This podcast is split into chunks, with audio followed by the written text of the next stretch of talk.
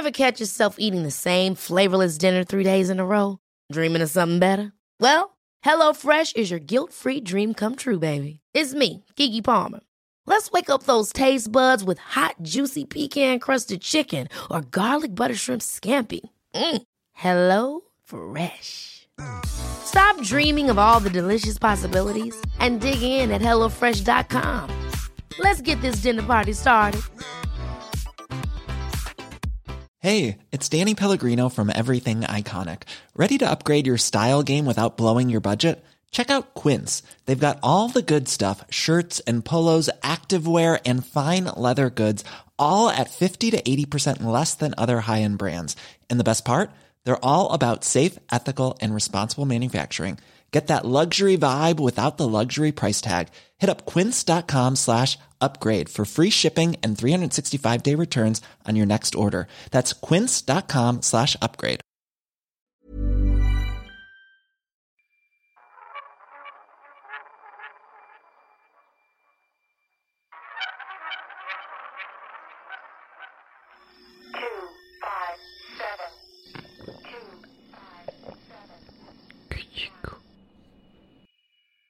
Ah, ¿verdad?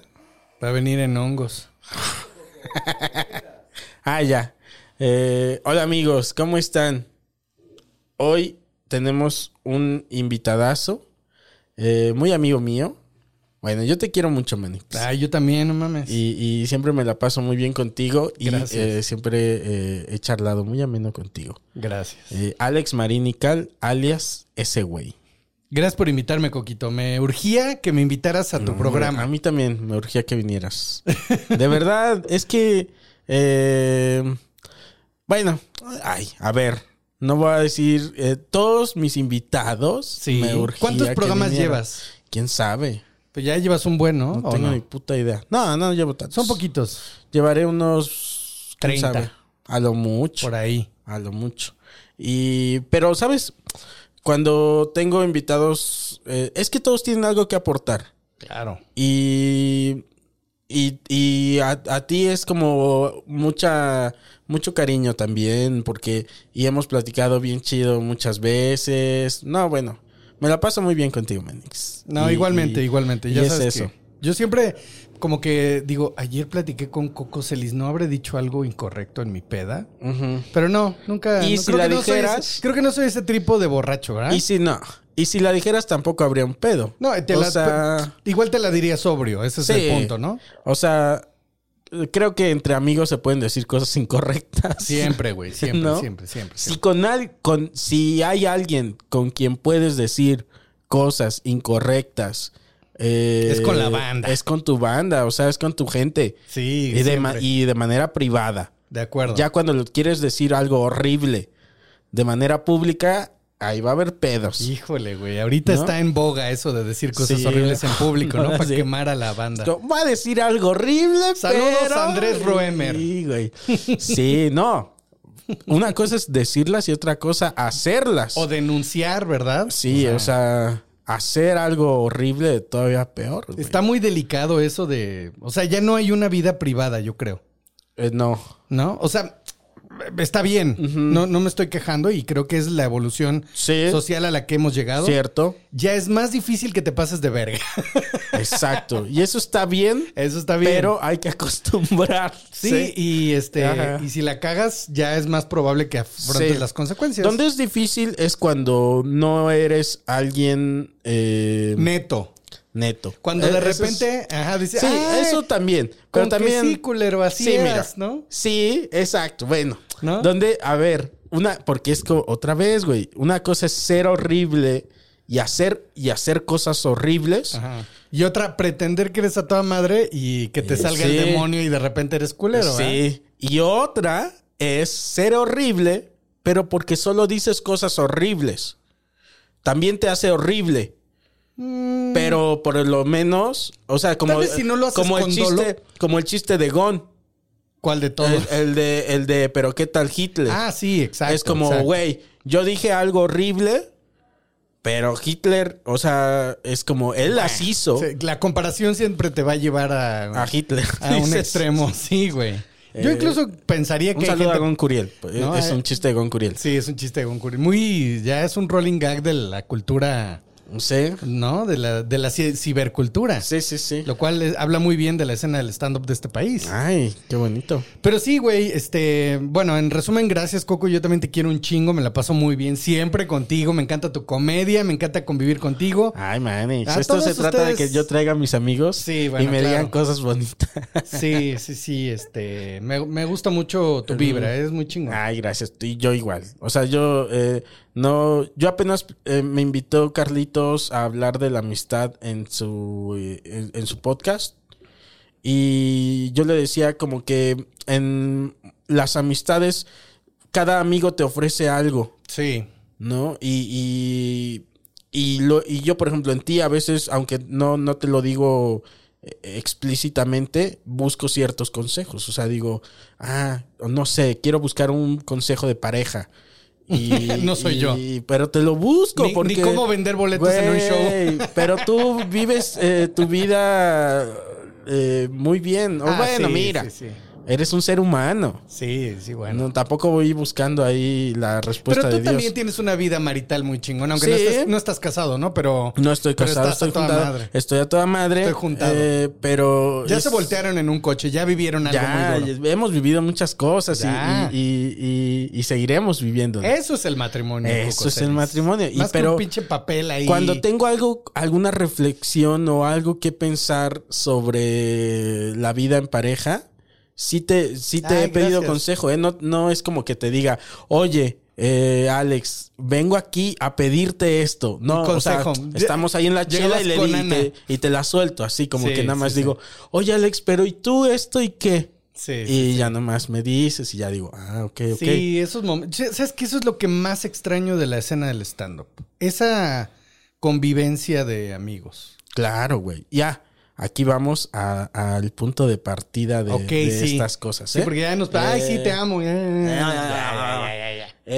Saca la mano. Quería preguntarte esto. Aquí tengo mi pregunta, no es cierto. Tienes tu preguntario. Eh, mi preguntario. No, quería eh, preguntarte, y es algo que he estado preguntando a, a, a todos, ¿cómo ha sido tu proceso pandémico? Ah. Desde eh, que tuviste, desde que te cayó el 20 o desde que todavía no te caía el 20. ¿De la pandemia? Ajá. Bueno, eh, porque justamente hoy se cumple un año de que empezamos a encerrarnos. O sea, yo. Ok. El último evento masivo al que fui fue un concierto de Billy Joel, porque soy un señor. El 6 de marzo. Uy, conciertos, güey. Ajá, güey. ¿Tú en el crees Foro que alguna Sol. vez volvamos a vivir eso como se Sí, vivía antes? Sí, sí, sí, Ya para como lo estoy viendo, sí. Este, pero eh, sí con precauciones y para que vuelva a ser masivo, así de que nos aventemos al slam Así sudados. de que estemos sudados un- Sí. eh, miles de personas. Ahora hasta te da ansiedad ver eso, Sí, güey. Sí, yo creo que eso le faltan algunos años, pero festivales y conciertos tiene que suceder, güey. Ok. Pero tú Este, fuiste a un concierto de Billy Joel. Y luego el 16 de marzo, no, pues a encerrarnos, güey. No, pues sí está cabrón. Ahora, hay que poner, hay que ser muy claros. Sí. Sigue estando de la verga, ¿eh? O sea, igual te puedes Sí. contagiar ahorita, y igual está riesgoso ir al súper, igual está sí, riesgoso sí. ir a hacer un show, y- igual, nada más que han cambiado ciertas cosas. Ya hay una vacuna, este, pero en fin, ahorita... La información ha ido cambiando, pero ya sabemos algunas cosas que antes no sabíamos. Y definitivamente creo que la humanidad está avanzando en contra de estos fenómenos. Eso es un hecho. Eh, pero hablando de mi proceso, bueno, fue el 16 de marzo que me empecé a encerrar. Mi hija estaba chiquita, todavía no cumplía este, los dos años. Sí. Eh, entonces ella no lo resentía tanto, entonces bueno, era como, pues ni pedo, ¿no? Pero yo recuerdo que fuiste de los más estrictos en su encierro. Muchísimo, güey. O sea, desde marzo hasta septiembre no vi a, mis a mi mamá. Porque mi papá no lo veo desde los tres años. Pero a mi Pero familia... eso no fue una decisión mía, Ajá, dices. No la vi desde marzo hasta septiembre. Ajá. ¿no? Entonces, sí fui muy estricto en el encierro. Eh, cuando septiembre que se me ¿Fue un dio- temor por Hannah? O sea, por tu hija. No, o- fue un temor por todo, porque yo tengo hipertensión, güey. Es lo único que me heredó mi papá. Entonces, este, pues sí me preocupaba porque decían, no, es que si eres hipertenso te lleva a la verga. Ahora ya sabemos que si estás controlado en realidad no es un riesgo mayor, ¿no? Es Por un eso te digo, ahora pero sabemos cosas Ajá. que antes no sabíamos. Ya, ya, este, ya probaron el uso de remdesivir en casos extremos, lo cual eso está muy bien. O sea, hay varios factores, pero mi Vamos fue, avanzando. este, yo, eh, pues andaba como, pues muy estresado porque no sabía qué iba a hacer, no sabía si... Dije, bueno, voy a seguir pagando mi renta o pa- para Y- qué para qué pago esta renta aquí si no puedo ni salir al parque, ¿no? Y yo, pero entonces, ¿dónde la pago? Ajá, pero entonces ¿a dónde me voy? O, me- o sea, ¿no? Claro. Y la pregunta de, ¿y, me- y, y sin- y- y mi casero me va a dar chance o qué? Eso, güey, que la verdad se portó muy bien.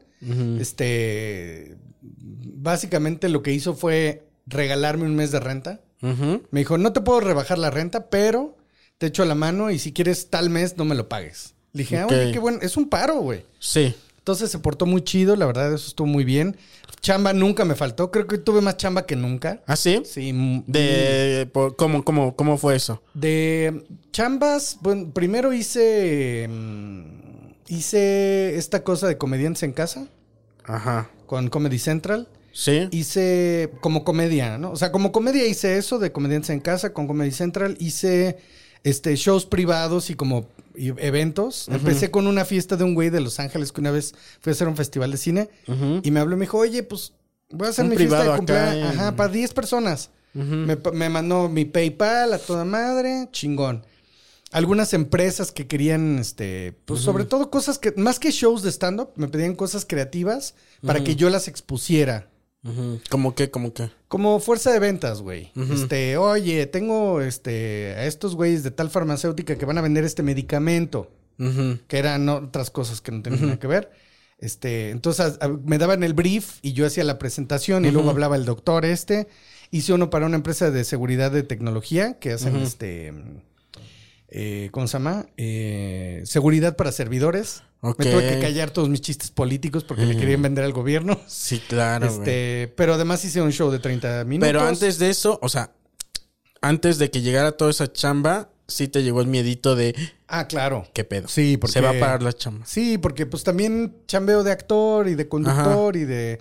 Y pues de entrada a las filmaciones, fíjate, teníamos, creo que ya lo puedo decir, teníamos un proyecto con Disney Plus, eh, Lea y yo, como familia, nos habían casteado, güey, ya estaba todo, ya venían para ¿Cómo filmar. crees? No es cierto. Este, Lea, Hanna y yo, o sea, la- éramos la familia de los comediantes que viven en la Ciudad de México. Ok. Y nos iban a venir a filmar.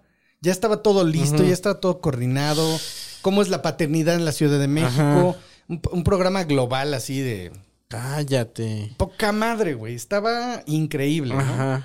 Este, la lana no era mucha, pero, eh, Pero pues, estaba padre el proyecto. Disney Plus ha sido un madrazo, estaba poca. Sí. Y el día que volaban ellos para, para la semana de llamados, el día que iban ellos al aeropuerto, cerraron Los Ángeles. Saco. Y me habló esta chava y me dijo, güey, pues no sé Se qué va- pospone. Se pospone seis semanas. Claro, güey. Se pospone seis semanas, ya no sé, este, te aviso. Porque iban a grabar incluso una fiesta en, en un pueblo con Ok, gente. O sea, ok. muchas cosas. Nosotros hacíamos una cosita muy chiquita, pero ellos tenían un proyecto muy chido que ya, yo creo que ya no se armó. Sí, ojalá se arme, a ver si no la cagué ya. Porque además firmé un...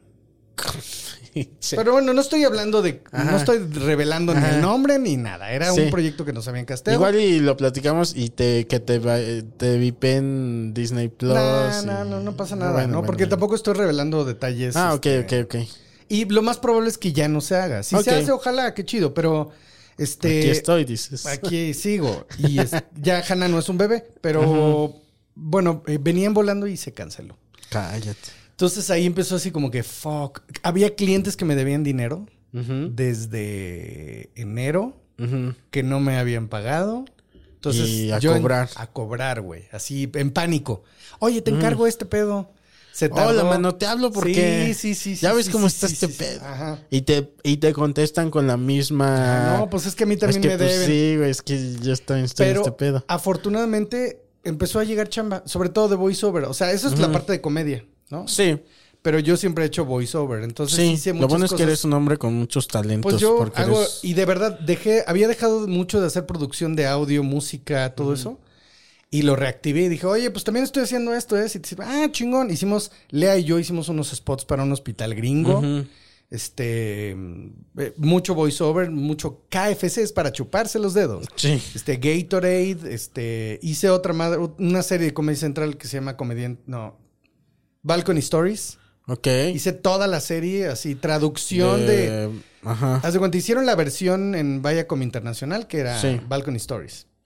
Me mandaron los masters y yo hice la traducción, la adaptación y el, vo- y el voiceover. Ok, ahí fue una era- chamba. Era una muy buena chamba que me duró 13 semanas porque entregaba un capítulo a la semana. Ah, qué bueno, güey. Y pues estuve muy bien. O sea, me fue Ujú. muy, muy De chido. chamba dijiste, ajá. De chamba no Ajá. tuve un pedo. Ay, O sea, qué rico. Afortunadamente estuvo muy bien. Porque hay este- que, hay quienes, y ya aquí como platicando con algunos otros comediantes, hay quienes sí pasaron un bachecito de decir en lo que se reacomodaba Claro, el pedo. Sí. O sea, en, que se- en lo que se les reacomodaba a ellos. Sí, pero lo que pasa es que yo, a diferencia de muchos, yo tengo una carrera profesional en muchas otras áreas que a veces Sí. están relacionadas con, el, con la comedia, pero en realidad es que yo hago muchas otras cosas y soy más grande que la mayoría, güey. O sea, yo ya tengo un Sí. trecho este recorrido que pues, Sí. de alguna manera siempre tienes de dónde Ay, qué bueno. profesionalmente siempre Sí. tienes como para dónde avanzar. Entonces tuve esa fortuna y este y también ya todos se darán cuenta cuando lleguen a mi edad. Hablo como si tuviera 70 años, pero te das cuenta que, que también vas madurando en, en ese pedo de, de navegar por los por las Ah, aguas ¿sí? borras, claro, güey. Digo, ay, tampoco me llevas muchos años a Sí, mí, ¿no? pero ¿Cuántos tienes? eh, 37. Ah, bueno, no tantos te llevo, yo tengo 43. A ver, por, por Ya, no eso. tantos. O sea, eh, pero eso que me dices ahorita de, de llevar esa ca- el barco en calma, a veces se hace difícil. Muy difícil. Es muy difícil porque tienes que confiar en tu talento y en tu chamba. Y en la y, y, y cuando y cuando las aguas las ves bravas y dices ay ay ay ay, ay. Sí, sí. Aguanta, sí, Marco. Sí, sí, sí, pero pues tienes que saber que, que todo va a estar bien. que todo va a estar bien y que todo pasa, güey. ¿No? O sea, Sí. ¿qué es lo peor que puede pasar, güey? Que te vayas a vivir a casa de tus papás un rato. Y no es lo peor que puede pasar. Ajá, exacto, güey. Hay gente que se murió. Sí. O sea, se murieron ya más de 300 mil personas Sí, en este país. O sea, Yo me levanto con esa reflexión y digo, para como vamos, hoy México amaneció con mil mexicanos menos y es duro pensarlo, güey. sí. ¿No? Ojalá fueran cierto tipo de mexicanos, pero no Pero, sabemos. mira, te vas a poner como Horacio ahorita. Bueno. No, no, no. A desearle la muerte ahí. Ah, pinche. Never go full Wally. sí, sí, sí. Sí, pero bueno, la verdad es que. Y en el trabajo ibas bien. Y en lo familiar, eh, digo, en tu encierro estaban tú, Leye y, y, y Hannah, Y que ya. son tu hija, y, y tu mamá eh, fuera. Sí, en su casa. En En, su el casa. Estado de México. ¿Tu mamá sola? Con mi tía, vive con ah, mi tía. qué bueno. Pero pues sí, son dos señoras mayores que siempre tienes que estar al pendiente, ¿no? Sí. ¿Y, y cómo lo viviste en familia? Ahora sí que imagínate, güey, que se, no sé, igual y sí hay, y nada más estoy hablando desde que no sé este pedo, pero que a uno, que a alguien, a nadie se le ocurrió documentar ese pedo. Ay, seguro, sí. ¿O sí? Sí. De- seguro que sí, pero de nosotros, ¿tú conoces a alguien, algún comediante que haya dicho día uno?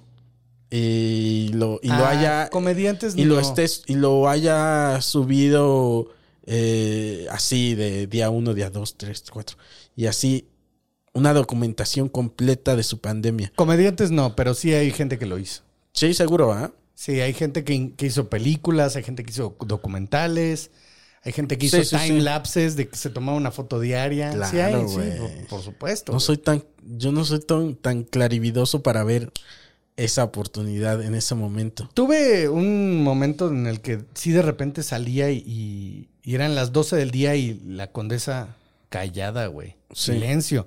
Y en la noche peor, Sí, este, y no, no sabía qué hacer, no, o sea, claro. Porque tenía En algún momento me acuerdo que me dijiste eh, que estabas en tu casa y todo en silencio y se escuchaban sirenas.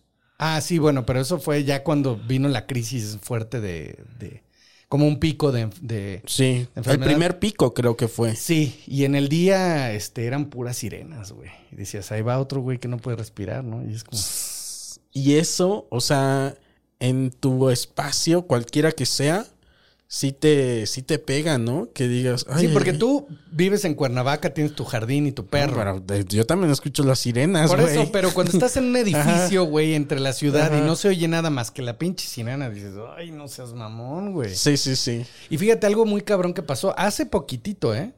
Un, un, este, un teporochín, un boleador, se puso así mal en la banqueta de que ya estaba así mal. Y todos los del edificio, ya sabes, todos hicimos esto. Ya le hablaron a la ambulancia. Todos salimos, güey. Todos hablamos una ambulancia y no había ambulancias. Nunca llegó una ambulancia. Wow. Y ahí estaba la policía y no había ambulancias.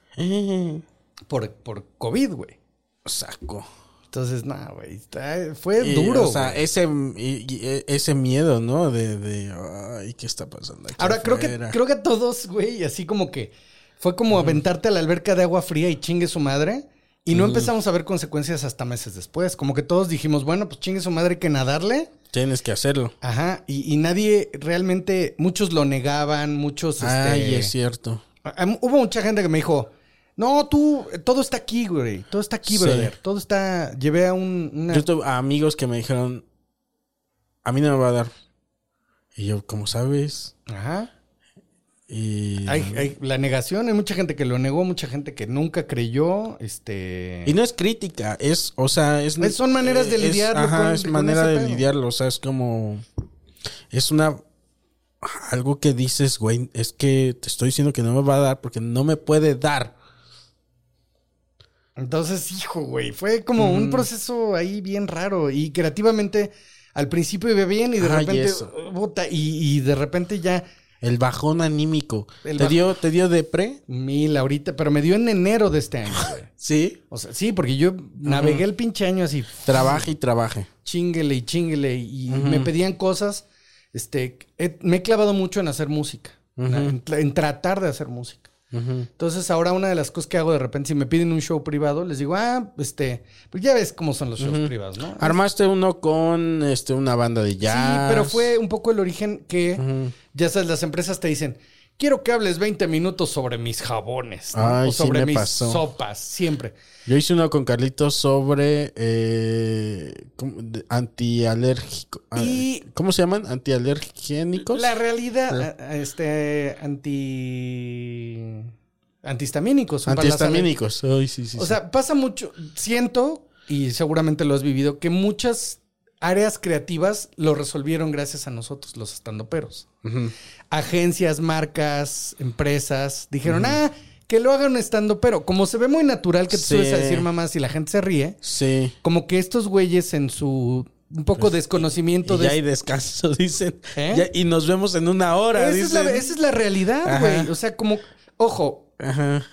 o sea, sí lo podemos hacer, no hay pedo, pero requiere una chamba también. Sí. No es como que le digas a un y es estando pero. otro costo. Ajá. O- no es como que le digas a un estando pero. Habla del nuevo Suru Nissan. Una hora. Una hora. Y la gente le Güey, ni tú, ni tú, que es tu Zuru, puedes hablar una hora de tu puto Zuru, güey. Entonces, eh, ¿cómo lo resolví? Porque eh, siempre está eso, ¿no? Y yo lo que les digo es, bueno, te lo cobro aparte y, y metemos unos minutos sobre tu marca y, y lo trabajamos y lleva tiempo. Porque luego lo quieren de una semana para otra. También, sí. Entonces, como lo resolví fue, no hago eso porque no se lo digan a los clientes, me da hueva un poco. Sobre todo porque nunca te lo pagan como realmente valdría. Claro. Este, pero como lo resolví, te puedo hacer una canción de lo que tú quieras. Y güey, funcionó perfecto porque entonces me dicen, ah, ve, me das, ah, me pues vendes es una tu show". canción de una hora. Ah, Dicen. No, pero hagas, haces una pinche cancioncita donde hablas de las cosas que hablaste en el show, de la empresa, de la Ahí ya van cinco minutos. Y ya, te- y, y se quedan muy contentos porque le estás haciendo algo original. Sí. Yo soy productor musical, lo hago en mi estudio. Sí. Este, rock, synth pop, lo que quieran, güey, Sí, se sí, los sí. hago. Y para mí es un ejercicio creativo muy poderoso. Entonces, a partir de eso, y porque también ya como que dije, puta, güey, ¿y ahora qué? Ya hablé de todo lo que quiero hablar, ahora quiero hacer más cosas. Me junté con unos jazzistas para hacer el show de ese güey de Bastardos. Entonces, ahorita ya he trabajado mucho en la música, pero lo que me caga es que me lo piden y me lo compran y lo hago y lo entrego sin pedos, porque soy un profesional. Pero cuando yo quiero hacer cosas mías, no puedo, güey. Estoy ¿Cómo? atorado, estoy atorado. Me entró ese bloqueo creativo.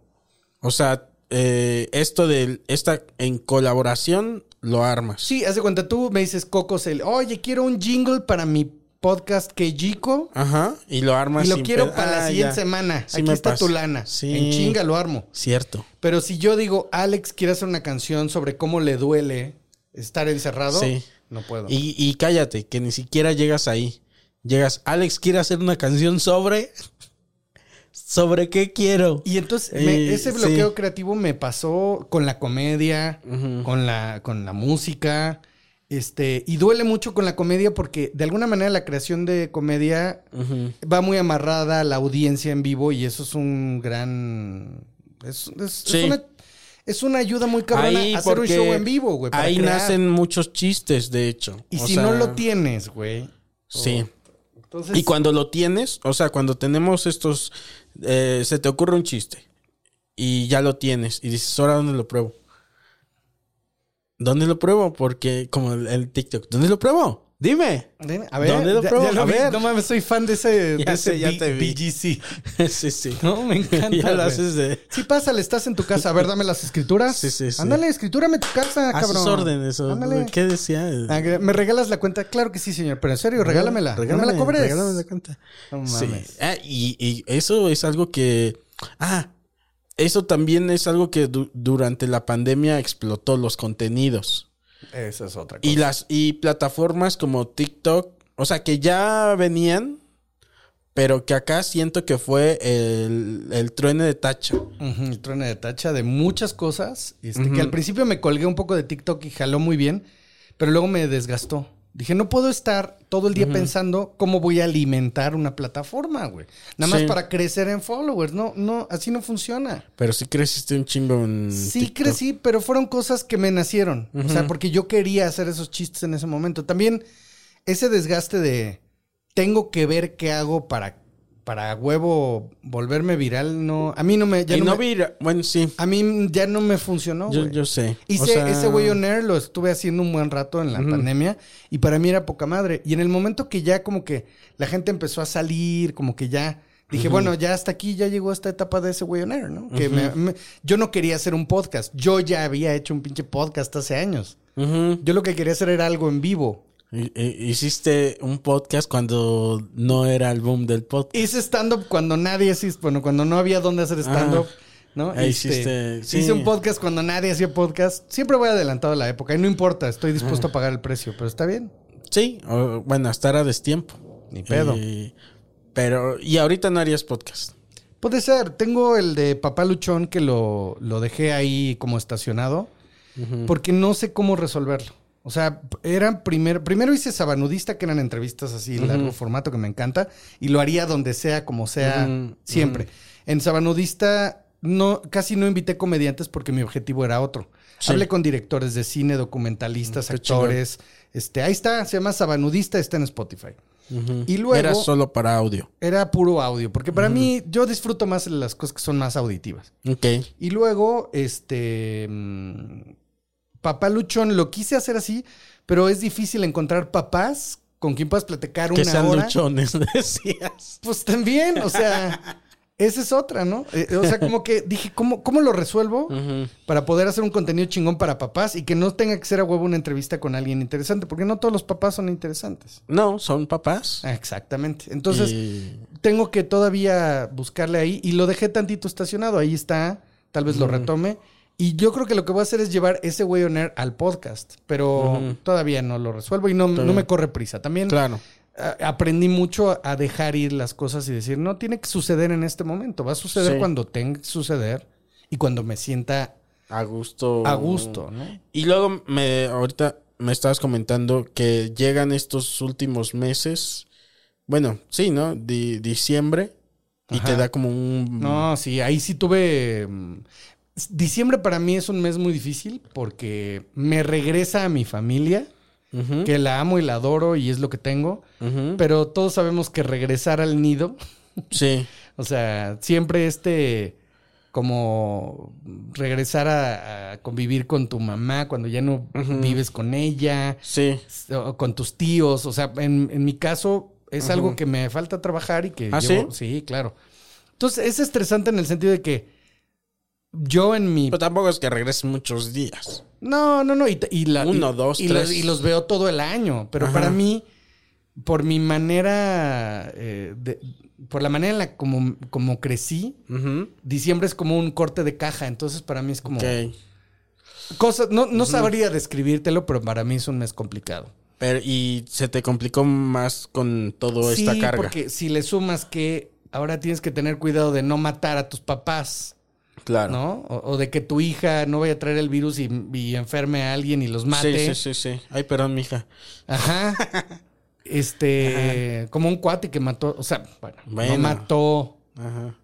infectó a su suegro, ¿no? O sea, él se, Sí. se infectó, no sabía, lo vio y a la semana el, el suegro se murió y, Cállate. y fue él, ¿no? Y entonces es como ¿Cómo vives con eso? todo ese pinche ¿No? estrés, güey, para mí en diciembre fue y como como te decía, pasé el pinche año así estoico a toda madre chingón, sin que me afectara nada.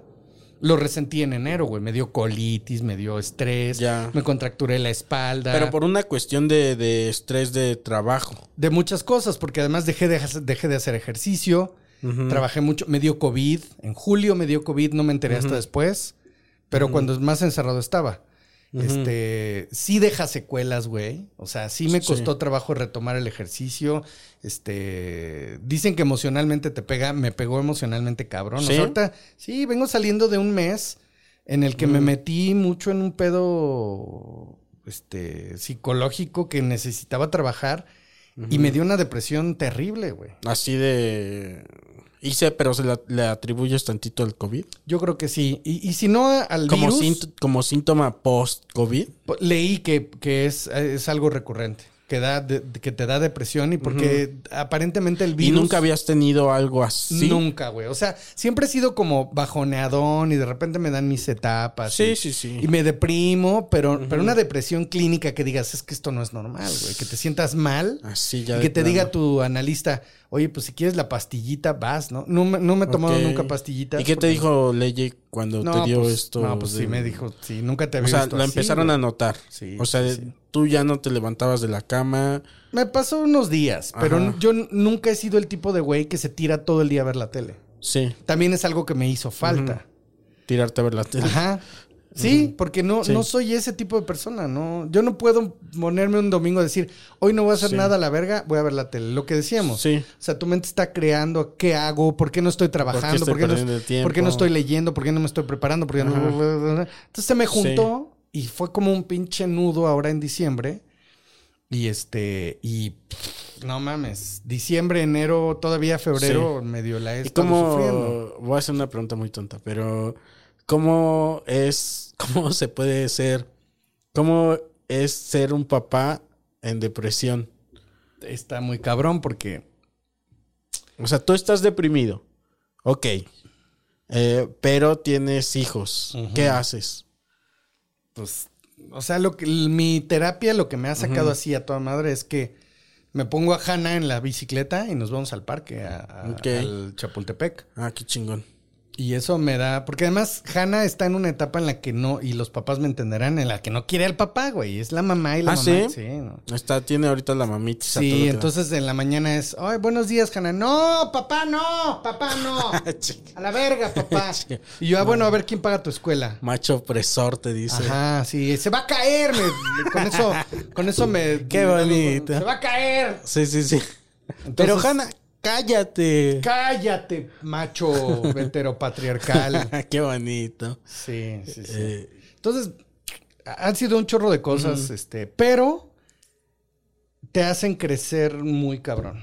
sí, seguro. O sea, yo de repente llegaron momentos en mi vida, hace un par de años o tres, que decía, estoy tan a toda madre que no voy a poder crear. Y esta es la resaca de esa buena época. ¿Sí? ¿Tú crees? Fíjate, decía, me caga Joaquín Sabina, güey. Ajá. Odio la música de Joaquín Sabina. Ok. Me parece Yo una- tampoco soy tan. No, uno, no soy tan conocedor de su música. Y la que conozco, digo. ah, Odio la música de Joaquín Sabina. Es un gran poeta y me encanta lo que escribe, pero no lo puedo escuchar cantar y su música me parece horrible. ¿Por Pero qué? no me gusta. No me gusta. ¿Qué no te gusta? No me gusta cómo suena y no me gusta cómo suena su voz y no me gusta cómo cuadra las melodías. En general, Ok. el español es difícil para cuadrar melodías. y no me gusta. Pero leer lo que escribe es un pinche genio, güey. Y además tiene una actitud muy chingona. O sea, ¿quién, además, ¿quién soy chingados yo para juzgar a un cabrón que... Ah, ¿No? un ser humano como él. Bueno, sí, nada más que ese cabrón sí es un artista muy Ah, famoso. chingue su madre. Bueno. A mí no, a mí- no, güey. No, lo que pasa es que luego me entra este síndrome de decir, ¿quién soy yo para juzgar un Tú director eres de Alex cine? Marín y Cal. Sí, pero luego una persona no- de 43 pero años. Pero yo lo que digo es, cuando hagas una película, entonces criticas ah, el no, cine. no, no, no, no, no, no. Yo no. sí digo que tienes que tener un poco la noción de la creación para poderla criticar. Yo digo que puedes eh, criticarlo y, y si tienes conciencia desde dónde lo estás haciendo, mejor. De acuerdo, pero este, vamos, esto no sería como una crítica. Por ejemplo, el muerto me ha dicho. El Voy por muer- agua. eh, eh, vas por agua. Te escucho. Eh, el muerto, que es eh, amigo nuestro, comediante. Amigo tuyo. ¿eh? Este, amigo más- mío. Para mí nada más es un conocido. Sí, más. sí, un conocido ahí con el que tienes un, un- Podcast. un podcast. Ah, pues sí tienes un podcast, el de Siete Machos. Soy, Eh, soy un eh, invitado, nada más. No, ahí estás, ahí Bueno, estás. sí, sí, sí. Y bueno, el muerto, eh, una de las cosas que dice, yo soy un, este, yo tengo una opinión y una crítica sobre la televisión porque toda mi vida he consumido televisión. Sí, de acuerdo. Y de- está muy consciente desde dónde lo hace. De acuerdo, pero sí sigo pensando. Y lo digo más sobre la industria de la crítica. Creo que es eso. O sea, mi- ahora sí que mi crítica es sobre la industria de la crítica. Tienes razón. O sea, yo puedo decir me caga, no me gusta y, y dar mi punto de vista siempre y siempre lo haré. Lo que me cala un poco es que haya una industria de los críticos de cine, de música. Ah, Cuando ya. tú no lo haces, es Ya, ya. difícil. Porque ¿Te acuerdas? esta- ¿Viste esta película de este Birdman? La de Eh, González Iñárritu. Ajá. Sí, claro. Y va sobre eso un poquito, ¿te Ah, acuerdas? eso sí, exacto. Porque yo me siento de este lado. Sí. Y digo, ¿quién chingados va a criticar lo que ya haga o deje de hacer como comediante cuando no sabe lo que vive? Sí, sí, sí. Entonces, cuando tú no poco- te has chingado, Ajá, cuando tú no has eh, de- eh, puesto todos los huevos en una canasta y perdido la Y canasta vendes- y con los huevos, boletos. Sí, sí, sí, güey. O sea, y luego vienes y como si nada me dices eso. que lo que hago es mierda. Exactamente. Entonces, desde esa perspectiva sí te digo, bueno, ¿quién soy yo para juzgar lo de que Sabina? Pero a lo que iba es que una vez lo fui a ver porque, no sé, creo que mi prima me invitó, no sé. Y este, y dijo algo muy cabrón en el Auditorio Nacional. Dijo, Eh, platicaba yo con un amigo creador eh, de estos eh, bohemios, eh, compañero de grandes farras y la chingada. Y le dije, ¿cómo has estado? Y me dijo, muy contento. Estoy casado de hace cinco años y soy feliz. Y le dije, ¿cómo te atreves? Los artistas no podemos ser felices. Claro. y sí es cierto, güey. O sea, cuando No no, estoy tan de sufres... acuerdo ahí. ¿Eh? ¿Qué pasó? No estoy tan de acuerdo ahí. pero bueno, ajá. es un punto de vista de un artista como Sabina. Ajá, ajá. Pero sí estoy de acuerdo. O sea, la- el- y dice la abuela de Lea, que es una mujer muy sabia, la carga hace andar al burro. Entonces, Eso sí también. cuando estás feliz y a toda madre, Sí. no estás en la misma capacidad de crear, de profundizar para poder crear algo Claro. potente. O, Ahora- por lo menos a mí me ha pasado. No, tienes razón. ¿No? También sabes qué creo sobre eso. Eh, ¿Qué pasa? Es como... mm, es bien raro porque, por ejemplo, yo me puse triste en la pandemia. Hubo una- un momento, y ya ni sé identificar cuáles, porque hubo varios momentos donde me puse triste, pero uno de los momentos que me, que me puse triste, eh, sí, o sea, dices, ok, ok, eh, tristeza, tristeza.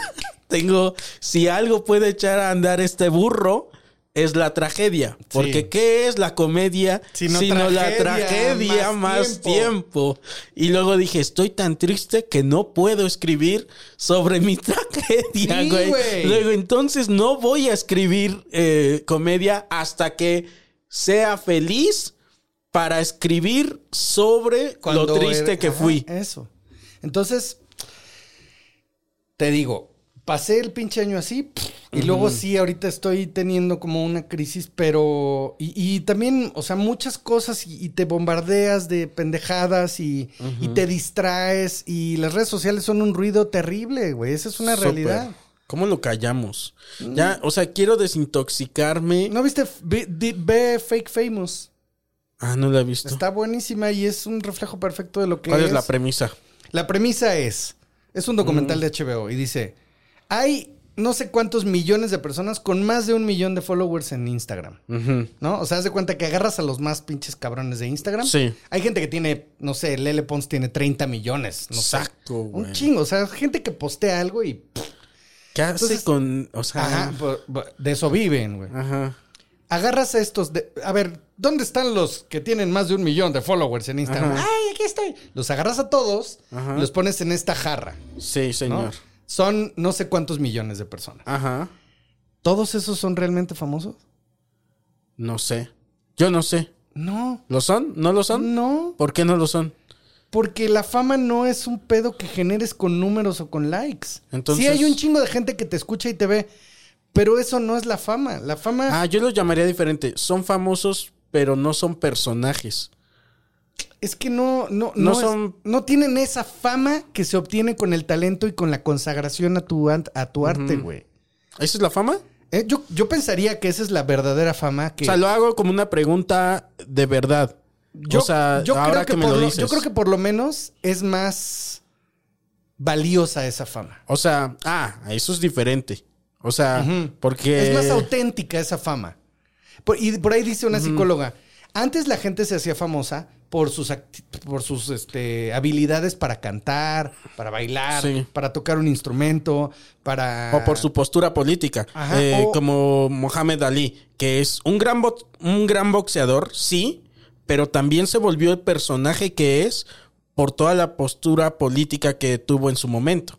Sí, pero es una derivación de tu dedicación a algo, ¿no? Ahora la fama... Sí, que- nadie lo hubiera pelado si no hubiera sido el boxeador que fue. Ahora la banda, la- ahora la fama que nos venden y a la que aspira, a la que mucha gente aspira, es esta fama de los likes que en realidad no. Solo Claro, ser popular. No quita que a lo mejor muchos de estos son muy talentosos y pueden llegar a alcanzar. Muchos lo hacen, ¿no? Sí. O sea, el caso de Lele Pons o de, no sé, cualquier. Tiene su mercado. Tampoco es algo que yo, que yo consuma. Sí, sí, sí. Pero si tú ves cómo le chinga a alguien como Lele Pons, dices, bueno, sí, sí empezó aquí, Sí. pero ya, ya logró algo que la llevó a un a nivel, ver, ¿no? pero entonces ahí estamos hablando de que si alguien te dice, ok, ese güey es famoso porque es un gran boxeador o un gran pianista, y que te diga alguien, yo soy un gran influencer. Ah, pero es que Mi de, es talento que de eso está- va, de eso va el documental. Vamos a ver si de realmente podemos hacer uno de estos. Y entonces agarran personas y les meten toda la maquinaria. Ajá. Y es lo que te dicen, güey, esto se puede fabricar. Ah, sí, y lo logran. Velo. Fabrican véanlo, un güey. véanlo, Ok, véanlo. y te dicen, esto, esto es algo que cualquier pendejo, o sea, toda proporción guardada. No quiero decir que Sí. todos sean unos pendejos. Y pero los que no tienen, ¿a- ¿a qué le llamas cuando dices toda la maquinaria?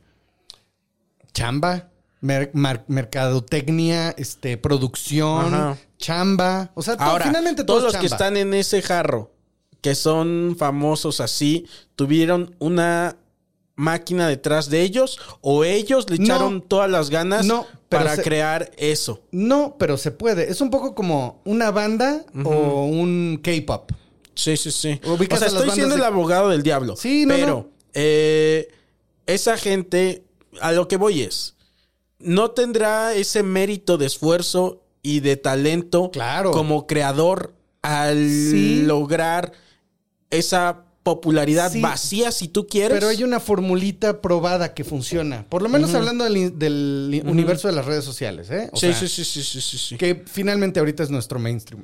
Pero lo que te estoy diciendo es, hay una formulita que se puede comprar para hacer esto. Ok, ok, ok, ¿no? ok. Que difiere mucho de la pasión que tú le entregues a algo. Es el extremo de lo que te decía, una banda. Una banda auténtica. A ver, dime una banda que te guste que sea globalmente famosa, chingona y que, bueno, amén de todas las facilidades que pudiera haber tenido, le chingó. Radiohead. Es mi banda perfecto, favorita. es, una, es un gran ejemplo porque, pues, güey, vinieron a dar conciertos aquí en el Estado de México, andaban en una Sí. combi. ¿Viste el. Hay un, hay un video eh, de. Creo que de Vice.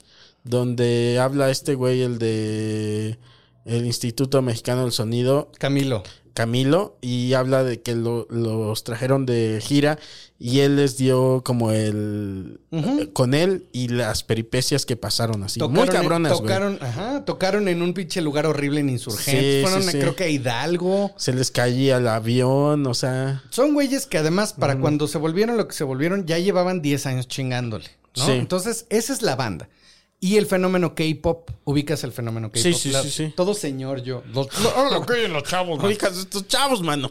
Pero el fenómeno K-pop es un pedo financiado por el gobierno coreano. ¿Sabías eso? Saco. ¿Sabías eso? No, creo que no. Bueno, el gobierno coreano invirtió en estas bandas de chavitos para Ajá. crear una un soft influence, se llama en términos de, de geopolítica. Existe el término. Sí. Soft influence, de influencia. Hay influencias duras como las influencias militares, ¿no? Sí. Y el soft influence es lo que los gringos tienen en el mundo. Sí. Entonces, los coreanos hicieron eso para que las bandas de K-pop Wow. tuvieran. Y Dijeron, ¿existe esto? Ajá. Y crearon Y- y... le dieron lana del gobierno y muchos son. Entonces, se puede crear una banda globalmente famosa, güey. y, Pues ahí están todos Sí. los de K-pop que todo el tiempo son. Fíjate, se volvieron un factor importante en, en el activismo ahora con Trump. No ah, sé si cabrón, supiste. sí lo supe. Compraron un chingo de entradas este, y le vaciaron el rally. Sí. Los seguidores del K-pop, los fans, se han vuelto una Ajá. fuerza Ajá. política. Exacto. Porque son tan numerosos que y también tan habilidosos Sí, con, las te- con las tecnologías que pueden eh, tomar el mundo, básicamente. O sea, ahí está. Entonces, nada más para retomar el punto es, Radiohead hace esto, pero también se puede hacer esto que es medio plástico. Ya depende, o sea, a lo mejor uno de estos K-poperos toma su, uh, su pasión y se vuelve un pinche güey chingón como, Pero a lo Harry mejor- Styles. Harry Styles viene de One Direction. este, De una de estas bandas viene, ¿no? Y está haciendo una carrera muy digna él solo, güey. Ya Sí. se salió de esta burbujita de, güey, sí se y puede... se depura, es como, es como, es como cuando eh, el frijol Exacto, eh, y seleccionas ahí, dices, pues todos estos frijolitos, estos no. Entonces, ¿cómo respondes? con lo- Porque tu pregunta fue, ¿cómo callamos este pedo de las redes sociales?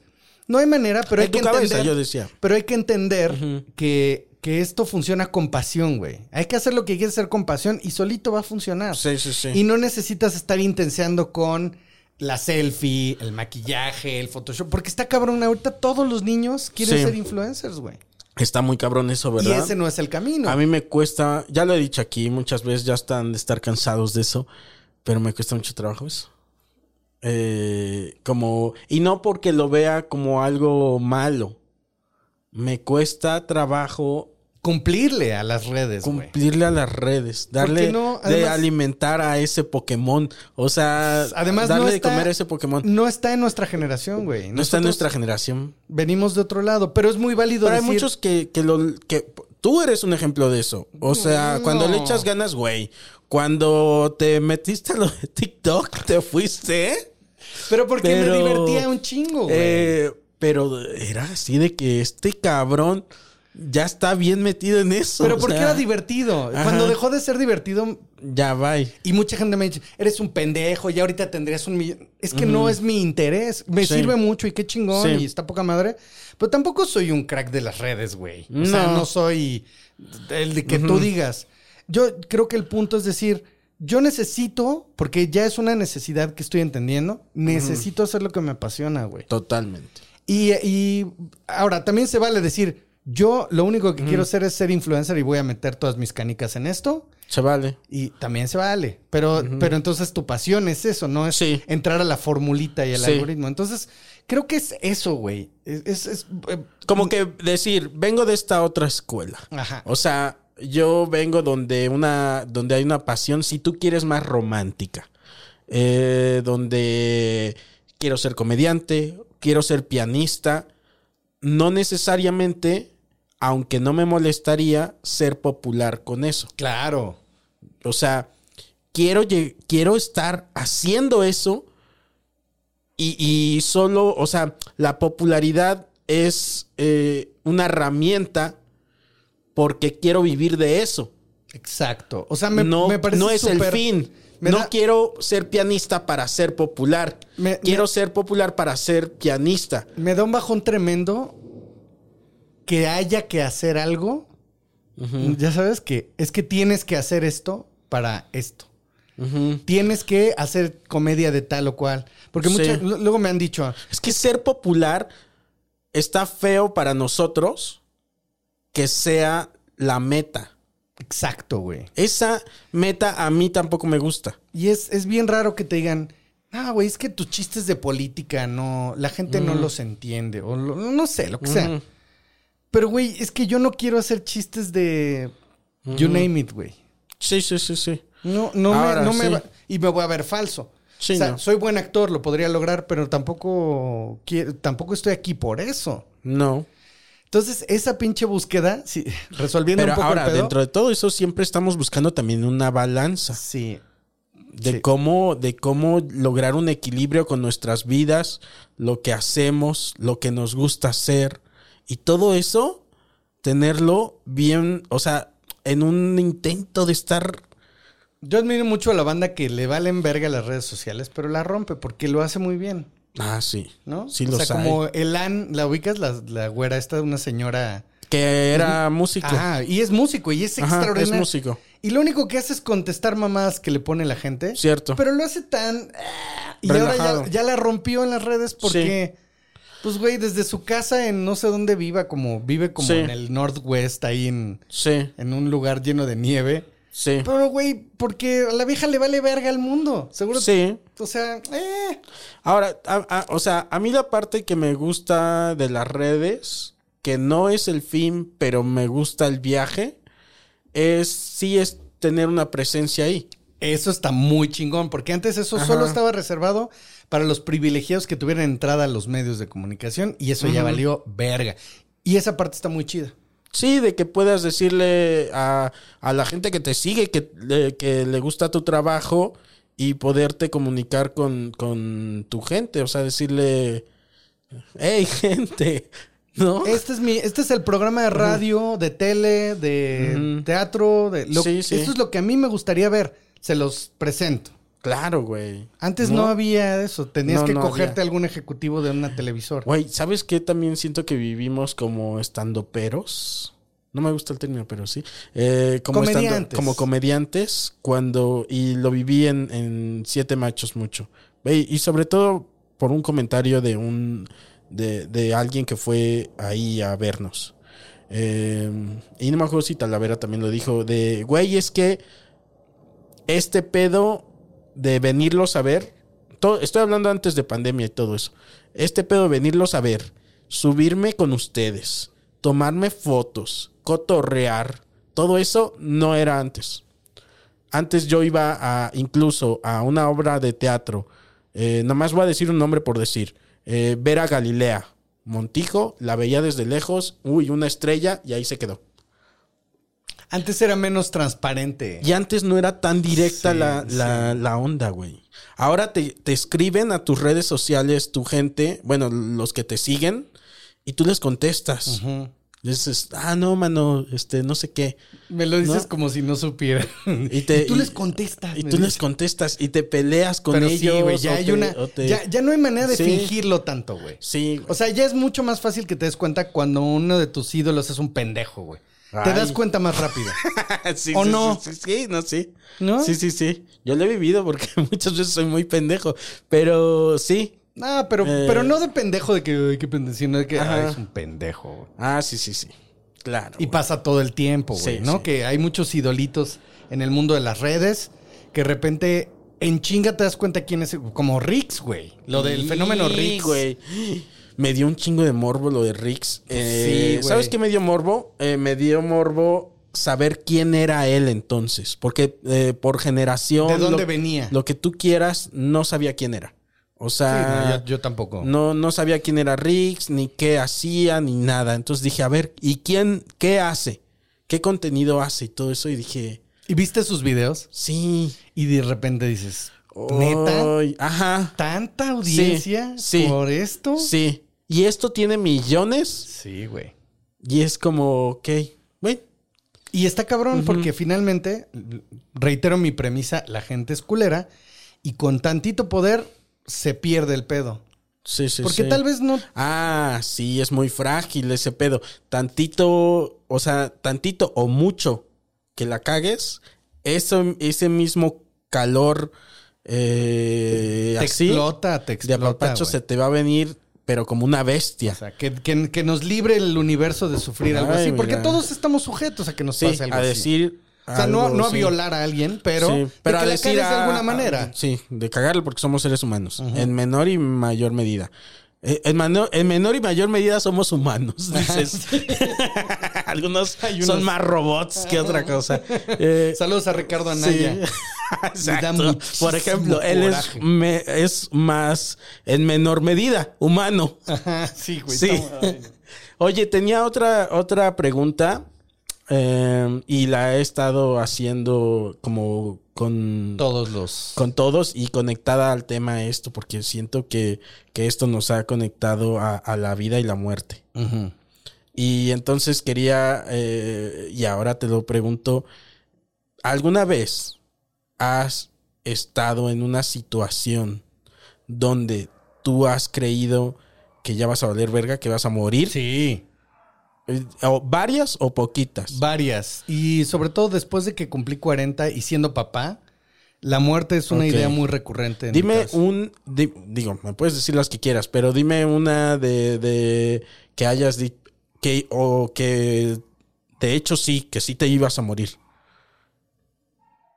O tal vez no, o tal vez solo lo percibiste así, solo dijiste, ¿a quién voy a morir? Bueno, este, una vez tuve un accidente a los 14 años donde pues me quedé inconsciente y este Ahí, por ejemplo. y sí, este pensé que estaba muerto, güey. Primero pensé que ah, estaba pensaste muerto. que estabas Sí, muerto. pensé que estaba muerto, claro, porque de repente, Ajá. o sea, abrí los ojos y vi Poquito, te todo decía. Ajá, sí. Ajá. Como vi todo negro Ajá. y de repente ya vi luces porque fuera de noche el accidente. Ajá. De repente vi este como lucecitas y escuché como todo el barullo. Ujú. Pero nunca había estado inconsciente de un putazo. Había estado inconsciente de borracho siempre. Sí. O sea, Pero- ¿qué pasó? Iban en el coche. Ajá, y nos pegó un coche por atrás. Ajá. Y este. Y me disloqué la cadera. Ok. Y este. Y pues en la ambulancia desperté. Ajá. Y, y- y me dijo mi mamá. ¿Puedes mover los pies? Ok. Y yo sí. Y, y lo primero que pregunté. Primero pensé que estaba muerto y luego pensé que no iba a volver a caminar. O sea, dije. Wow. Voy a volver a caminar. Como Luis Miguel. ¡Mi pierna! Hasta solté la baba, güey. Y sí, güey. Qué puto temor, ¿no? Sí, sí, sí. Ajá. Esa experiencia. Abriste fue- los ojos y dijiste, creo que ya. Sí, dije, es- dije ya. valió Esto es el más allá, dijiste. Dije, esto es el más allá. O sea, crees en, cre- o creías en el más allá. Pues nunca, he- nunca he sido de pensamientos mágicos y no creo. Este. Pero en ese momento sí dije, ya valió verga. ¿Qué dijiste? ¿Son angelitos o qué? Pues no, es que en ese momento piensas otras cosas. O sea, sí dije, estoy muerto, y luego dije, no, no estoy muerto, ¿qué pasó? Y entonces, a ver, ¿qué pedo? Ah, ok, ok. ¿Qué está pasando ok. aquí, no? O sea, fue cosa de segundos Sí, que dijiste, sí. estoy mu- wow, estoy despertando en el más allá. Ajá, luego una vez también fui al gimnasio bien pacheco. y- Porque es que es una idea recurrente Sí, en mi mente eso de que... Ajá. Y, y lo único que digo es, lo único que pido es no morirme en público, porque está de la verga. Qué pena. que tú no, qué pena morirte en público, güey. Porque imagínate que vas al gimnasio Ajá. y de repente te da un infarto Sí. por pacheco, Sí. ¿no? Este, que es, es muy, o sea, no va, eso es muy difícil que suceda. Primero te mueres con la vacuna de AstraZeneca y este, Ah. que, pero, pero una vez sí, este, pues me dio la pálida yo en la, No en es la pinche- cierto. ajá. No me pasó nada, pero, Ajá. pero dije, qué oso que ahorita me caiga aquí muerto, güey. Pero ya la estaba sintiendo. Sí, güey, no, me bajé y me senté así de, ah, me comí un plátano. Ay, y creo me- que voy a morir, dijiste. Dije, no, ya todo bien. Comiéndome un Sí, plátano. porque antes eso hacía, o sea, los, los en la mañana este, iba a hacer ejercicio y a veces, solo a veces, pues me daba un, ¿no? Un lleguesín. Un lleguesín cuando no tenía nada más que hacer, ¿no? Este, y, esa- y ya desde esa vez dije, no, ya no lo voy a hacer. Ya, Pacheco no voy a venir a hacer ejercicio. no. Y luego, este, bueno, ya un año después llegó la pandemia, entonces ya. Ya. Y me, eh, ahora estábamos en la sala y, me estabas platicando que tienes eh, colitis y todo Ah, ese sí, pedo. bueno, lo que pasa es que me, me empecé a sentir muy mal de la, de la colitis, del colon, y dije, tengo cáncer de colon. Como Woody Allen, güey. O sea, todavía tengo que hacerme Ajá. una tomografía, no vaya a ser, pero Sí. ya no tengo el malestar, pero... pero, cuando tuviste ese dolor tan fuerte, Sí, dije, ya valió ¿Sí verga. dijiste? Sí, claro, güey. O sea- Todo el tiempo lo pienso porque como papá es Sí. lo único que me preocupa. valer verga No y valer verga, ajá. y dejar ahí a Hannah Ajá, entonces- y a, y a Leye. Ujú. No, está cabrón, güey, porque además son cosas que tal vez como que nunca pensé. Yo nunca pensé, pero que ahora digo, chale, nunca las pensé. Sí, ¿no? y, y tienes que pensar en eso, porque cuando llegas a los 40, en el mejor de los casos, estás Cállate. en la mitad. Sí. Siempre puedes estar a la mitad. A lo mejor Sí. a los 15 estaba. A lo mejor a los. Este. A los. eh, 19 estabas a la mitad, Coco. Esperemos que no. Esperemos sí. que no. Pero siempre puedes estar a la Siempre mitad. puedes estar a la mitad. No me había llegado ese pensamiento. Pero cuando tienes 40, estadísticamente ahora sí ya estás a la mitad, güey. 80 es la... O muy cerca, ¿no? Ah, Sí, es como. muy cerca. Es el promedio. Sí, Entonces ya a partir de ahí ya es como downhill. Sí, ya, es como esto que puede ser. Sí, sí, sí. ¿No? Entonces sí ha sido una herida recurrente la muerte en mi vida en estos días porque desde que cumplí 40 pues estoy... Es un error, también te da neurosis, obsesión, es una pendejada, pero este pues también hay que hablarlo. Entonces tú estás haciendo mi el- terapia. Sí, yo te voy a cobrar ahorita. Vas. Y- Con lo que quieras te pago. sí, sí. Eres mi hombre. Eh, no, hombre. Eres mi hombre. ¿Cómo le pusieron a Horacio? Siempre serás mi hombre. Eh, oye, y la última que, que pensaste que ibas a, a valer verga eh, con la gastritis. Bueno, fue con la colitis. Colitis, sí. Eh, es lo Eh, mismo. Bueno, no es lo mismo. No, no. Pero que eh, ah, llegaron pensamientos concretos a tu mente. Sí, porque una vez conocí un güey que me dijo, es que me tuvieron que quitar todo el intestino casi, porque me, porque des- me descubrieron cáncer de colon. Y le dije, ¿y cómo te diste cuenta? Me dice, bueno, pues me empezó a doler y me empezó a doler la espalda y yo traía contractura la espalda. Entonces me acordaba de todo lo que me había contado este güey y yo, tengo todos los síntomas. Ya sé. Entonces ya fui al doctor, me hice todos los estudios, todo salió bien. Este, dice, si quieres estar tranquilo, te podemos hacer una tomografía, está pendiente. Sí, sí, sí. sí. Pero aquí en los estudios, pues no veo nada este, alarmante. Nada más tienes ahí un pedo ahí de que. Pedo atorado. Ajá, es un pedo atorado. Pero es que se junta, porque además el colon es un pedo muy emocional. Sí, sí, está sí. comprobado, este, más allá de esoterismos y de medicinas, está demostrado que hay gente como yo. Yo que también soy así. Todo lo mandas para. Hay Yo gente lo mando al estómago todo. Hay gente que lo manda a otros lados, pero, pero es cierto, o sea, sí somatizas tu estado mental. Y luego no te pasa, o sea, como todo lo mandamos al estómago, luego ya dices, no, es que fue la salsa que me comí. No, güey, porque esos días habías estado bien pinche enojado. ¿Y sabes por qué me di cuenta? Ajá. Justo por, por eso, porque, porque te dicen, no, no comas lácteos, no comas esto, porque te va a mejorar. Entonces, no importaba lo que yo comiera, me sentía igual. Ya. Y dije, chingue su madre, me voy a comer mis tacos de carnitas. Y me comí los tacos de carnitas y no me pasó nada. No me puse peor, no fui al hospital. Claro. Este, mejoré. Pero esa puede ser la gotita que Sí. derrame el vaso. O sea, porque estás bajo un estrés y todo ese pedo. Y, y- y no lo. Y, y estás en la calle y dices, ah, unos tacos, pero le voy a poner salsa Sí, chingona. pero no es eso, güey. O sea, es, es un pedo tuyo. Bueno, o sea, en mi caso, claro que por supuesto. Sí, Por también. supuesto que también si andas medio malito y te comes una pinche este, Y a veces de hasta de la misma emoción, no sé si te ha pasado, pero desde la misma, o sea, algo feo, por ejemplo, que estás viviendo, o un enojo muy fuerte, y lo sientes así como en el estómago. Como, uy, Claro. como, oye, y hay algo ahí como que se contrajo, no sé. Pero ¿sabes es. cuál es de la lección que aprendí de todo esto? Escuchen a su caca. Desde que he vivido este Ah, te- proceso, Óyeme. sí, desde que he vivido este mal. proceso, mi caca me habla. Entonces cago en la mañana y veo mi caca. Sí, sí, no, Y- pero todos vemos nuestra caca. Bueno, yo Hay eh, psicópatas siempre la veía- que no ven su caca, que, es como una explosión que sucede atrás Sí. y van hacia adelante, güey. Sí, siempre todos vemos nuestra caca, pero ahora yo la escucho. Entonces les doy ese consejo, o sea, siempre vean su caca, porque nunca sabes cuándo va a haber un poco de sangre ahí. Sí. Nunca cagué sangre. Pero Yo qué sí miedo. he cagado sangre. ¿Sí? Bueno, a lo Sí, mejor son no pasa hemorroides. nada. No pasa nada. pues sí está en la tomografía, pero Ah. escu- ahora mi caca me habla y este y tengo una relación. Y no sabes, no las cacas que he echado en estos No días. sabes las charlas que he tenido con mi caca, dices. No mames, o sea, son mucho más enriquecedoras que las que tengo con Javier Villalbazo. güey. o sea, de verdad, este, sí, pues eso, güey. Y también tuve eh, ahora en este proceso que he vivido en estas semanas de, sobre todo trabajo de terapia, de, de análisis, de psicoanálisis. He tenido como un par de conflictos ahí, este, con gente cercana a mí que tenía pendientes por resolver. Sí. Eh, y qué cabrón, güey. O sea, de verdad traía yo este dolor ahí como raro. En la espalda. Ajá. Y después de que hice ese coraje y de que lo verbalicé y lo confronté, al otro día desapareció. ¿Ah, güey. sí? O por lo menos bajó un 80%. Ok.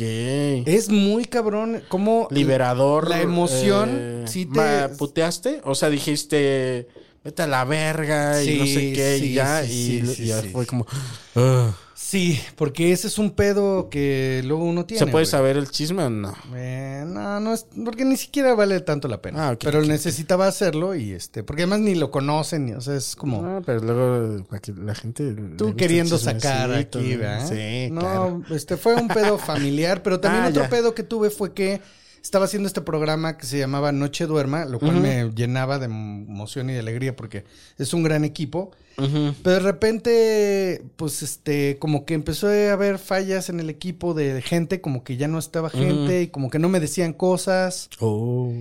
Y como que hubo una falla de comunicación y dije, no, ya no, no puedo trabajar así, estoy incómodo. Y es, esa es una de las cosas más cabronas que tienes que aprender en tu vida, güey. A decir, estoy contento con lo que estoy haciendo. Ay, sí. Es- me siento a gusto. Y zafarse de ahí. Y decir, no, güey. Si no, ajá, si No. no, salirte de ahí. Y entonces, eh, no, no hubo un conflicto.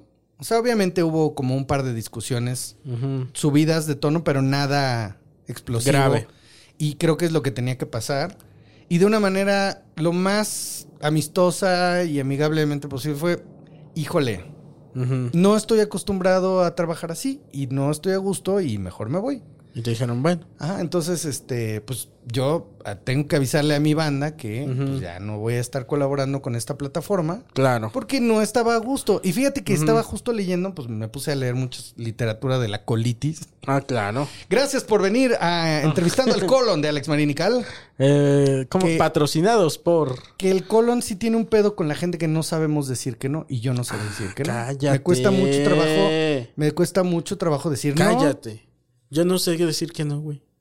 Me cuesta un puto trabajo decir que no. Por eso tienes colitis. Y gastritis, o sea, tengo tengo de las dos, o sea, Y, güey, uno no tiene sabía. que aprender a, a eso. Y yo me ha costado mucho trabajo, güey. Yo tengo amigos y que saben muy bien decir que no. ¿Y sabes cuáles son los más eficaces? Los que son bien honestos. Que te dicen, porque hay unos que te dicen, no, manis, es que, este, fíjate que, pues, ¿te acuerdas de mi mamá? Sí.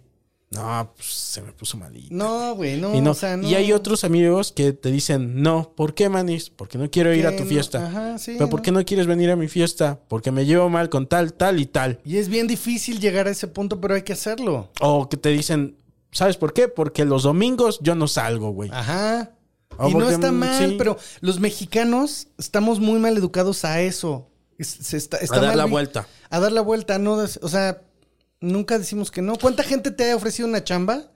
O un show que le mandas todo, le dices, oye, aquí está el pedo, no sé qué, y nunca vuelves a saber de ellos. Sí. No, no sabemos decir que no. Yo No. una vez fui a Abbey Road, güey, a los estudios de grabación. Cállate. Yo era estudiante de ingeniería de audio en una escuela en Londres. Sí. Y dije, voy a aprovechar mi tiempo y fui a un chingo de estudios a llevar mi currículum y quiero hacer este pedo y quiero hacer este pedo.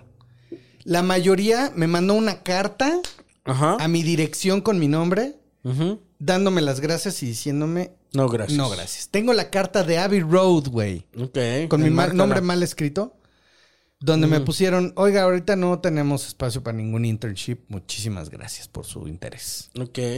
Y aquí, ¿cuándo? Cuando vas a pedir una chamba y no te la dan, Ah, ¿cuándo no te dicen dice que no? nada. No te dice nada. Te- nosotros te hablamos. Güey, yo, este, ahorita en la pandemia como que quise reactivar relaciones con gente que conocí en la radio, en la tele, fuera del Sí. medio estando pero. Y mandé varios WhatsApps. Oye, güey, hay que hacer este pedo. Me encantaría juntarme a platicar contigo. Sí, güey, ¿cuándo nos vemos? Mañana, ¿cómo andas Ajá. el fin de semana? ¿Qué pedo? Ya nada. Y han pasado semanas, Oh, meses. Yo he perdido amistades así. Pero porque yo soy esa horrible persona. De, de que... Creo que es diferente, güey. A lo mejor simplemente dijiste, no, ahorita no tengo tiempo, ya luego le hablo. Con, las, con los amigos es diferente. Sí. En el pedo laboral, específicamente, oye, güey, ¿cómo ves? ¿Cuándo uh, nos vemos para...? Sí, güey, claro, güey. Sí. ¿Cuándo? En visto. Claro, güey. Oye, güey, quiero comer, me gustaría platicar esto contigo. Sí.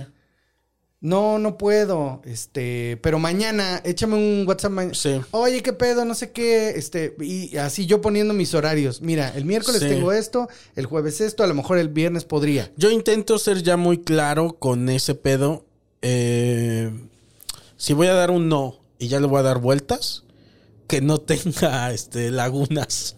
Mi, eh, o sea que si te voy a decir que no y quiero dar un no eterno, que, que suene así. Que, o sea, no, no decirte. Si vas a mandar a la verga, vas Si voy a mandar a la verga, que no te suene a que te voy a mandar a la verga mañana. Que de una- Solamente mañana. Ajá, no, que de una vez suene a que voy a mandar a la verga Tu universo de mi universo. Ajá, el universo, o sea, que ya te que no te diga, "Es que mañana no puedo." ¿Por qué? Porque te van a decir, "Ah, entonces el viernes." Ajá, no. Entonces mejor di, ¿sabes qué? Es que eh, no sé, güey, si quieres mandar no eh, po- o por lo menos Estoy en otros proyectos. No, mándalo a, a- a- sí. Estoy en otros proyectos. ¿Sabes y- qué? Es que se me, se me ha complicado mucho la vida y, Estoy en otro momento. y estoy en otro momento, no sé, eh, Entonces, no creo poder de aquí a no sé dónde, hasta nuevo aviso, fíjate que no sé, Manix. Y claro que he caído en eso. O sea, es algo que todos. eh, a todos nos pasa. Sí. Pero sí eh, he, trabajado eso últimamente de decir, no. Y no Sí, pasa nada. está chido. No pasa ¿No? nada. Y, y siempre hay una manera amistosa y Sí, amorosa. No, no- quiero sonar como un gurú, pero Sí. siempre hay una manera amistosa y amorosa. De decir que no. De decir que no.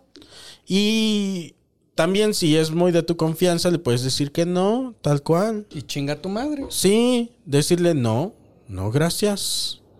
Y no, ¿por qué? Porque no quiero. Y, ah, ok. Y luego le dices, no, espérate, espérate. Tú y yo seguimos siendo amigos. Pero no quiero ir a tu fiesta.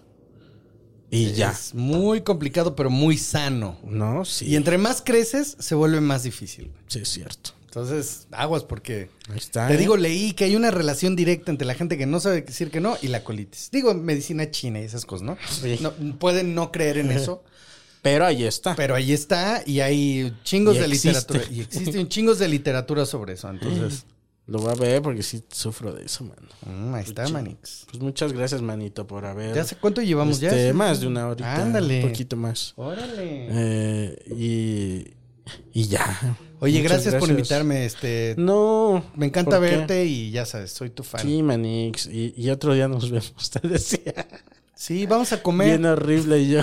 Vamos a comer, me dices, Ah, no. por ejemplo, yo te dije que no puedo, Ajá. pero sí era un real no puedo. Sí, bueno. o sea, no, eh, no puedo porque de aquí me voy a, a, a trabajar. Está bien. Este, fíjate, ¿te acuerdas de, de mi mamá? Sí. no, cállate. Bueno. Ya están bien tus Sí. jefes, ¿no? Que les dio Sí, comida a los dos. Le dio a, a mi mamá es asintomática. Bueno, resultó ser asintomática. Pues mi papá sí la vivió difícil. Pero qué bueno que está bien. y ¿no? todo eso nos tocó en diciembre. La mera crisis O sea, del oxígeno. antes de diciembre, de hecho. No, fue antes de diciembre y, y el diciembre lo vivimos así. Híjole, qué horror. Y estuvo difícil, pero la libramos. Qué bueno, qué bueno. Me da muchísimo Chido. gusto. Sí. Bueno, pues qué gusto que me hayas invitado y por ahí nos vemos. Sí. Sí, señor. Bueno.